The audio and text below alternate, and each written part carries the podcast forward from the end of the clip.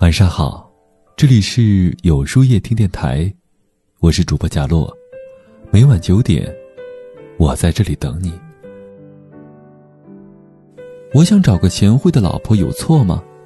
在微博上看到一个挺有意思的段子，说是一个介绍人给家里的晚辈传授经验：找女朋友可千万别找漂亮的，我告诉你可花了；也千万别找丑的，带不出去；要找就找贤惠的。还能伺候你爹妈，要是找个千金大小姐，回头还得喊你去伺候她呢。岂不说按照这样的标准找女朋友行不行得通？关键是人家女生也不傻呀。让我想起之前看过一个新闻，一个小伙子和姑娘相亲相识，本来各方面都聊得挺好的，结果就因为两个字惹毛了对方。男生说自己想找个贤惠一点的女生。没想到，女生听到这两个字就立马原地爆炸了。男生委屈的表示：“是我说错话了，还是女生太敏感了？我就想找个贤惠的老婆，有错吗？”关于问题的答案，很多人褒贬不一。有人说男生想的太美，也有人说女生的言辞过于激烈。其实，每个人对于婚姻都有自己的看法。如果注定三观不同，强求也是苦果。但不知从何时起，贤惠成了女人随时都应该拿起来的才艺。在大多数人的眼中，娶老婆就要娶贤惠的、顾家的。男人出去挣钱养家，你在家里洗衣带娃，偶尔还要补贴点家用。说白了，就是要上得了厅堂，下得了厨房，照顾得好孩子。还得伺候的老人，可天底下哪有这么好的事儿啊？身为女人，从小要求逆来顺受、乖巧懂事儿，成了家当了妈，要求是通情达理、贤良淑德，却很少有人明白，婚姻里，女人最不需要的，就是贤惠。你越贤惠，别人就越觉得理所当然。朋友佳音和老公是大学同学，结婚这些年来。她一直都是丈夫的贤内助，是孝顺公婆的好儿媳，也是无所不能的好妈妈。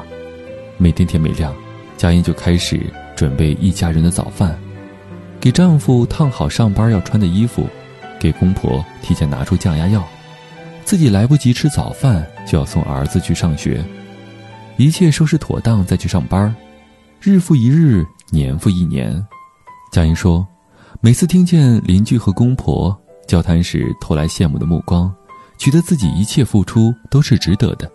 直到上个周末，佳音因为前一晚加班太晚，脑袋昏昏沉沉，就多睡了一会儿。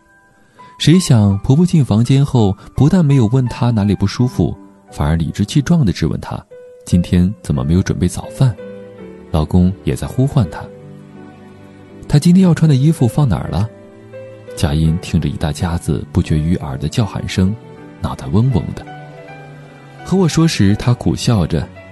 以前我一直觉得为这个家累死累活的，他们能体谅我，没想到现在连生一次病的权利都没有了。我想安慰他，可话到嘴边又收了回去。傻姑娘，爱一个人付出七分就好，剩下三分要留着爱自己呀。你越能干，越贤惠。别人就越觉得理所当然。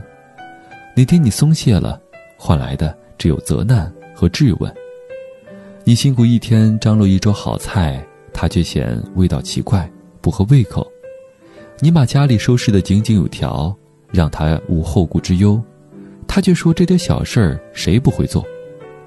最讽刺的莫过于在朋友圈里羡慕别人老婆的贤惠，买台自家媳妇儿。人人都想找个贤良淑德的女人过日子，却从未有人问过她过得幸不幸福。在奥斯卡经典影片《克莱默夫妇》里，克莱默夫妇两个人结婚八年，儿子乖巧懂事，丈夫事业有成，妻子美丽贤惠，在外人看来是一个再美不过的家庭。然而，就在丈夫事业更上一层楼的时候，妻子却选择了离开。理由是对丈夫在家庭当中的缺位表示不满，厌倦了家庭主妇的生活。妻子离开后，家庭和事业让丈夫无力承接，不仅孩子没照顾好，工作也因为疲于奔波被老板炒了鱿鱼。这段婚姻没有暴力，没有第三者，只有全心全意的付出换来的不理解。很多婚姻里，男人没有参与感，形同虚设，女人很容易积累委屈。幸福到底有没有统一标准？答案因人而异。女人可以含辛茹苦的生儿育女，男人同样有尽父亲的责任。女人可以回归家庭洗手做羹汤，男人饭后洗个碗筷拖地也是一种贡献。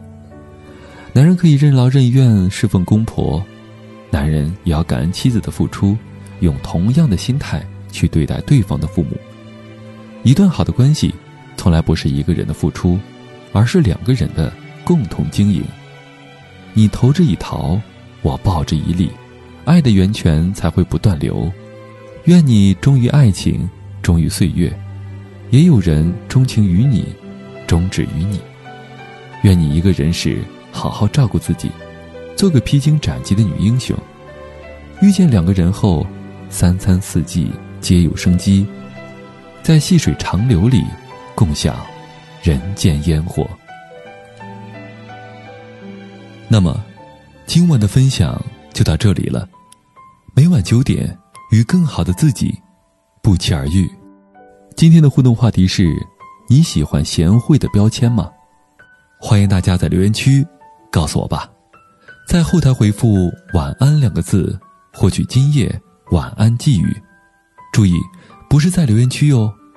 喜欢今天的文章，请在右下角点击再看，并分享到朋友圈去吧。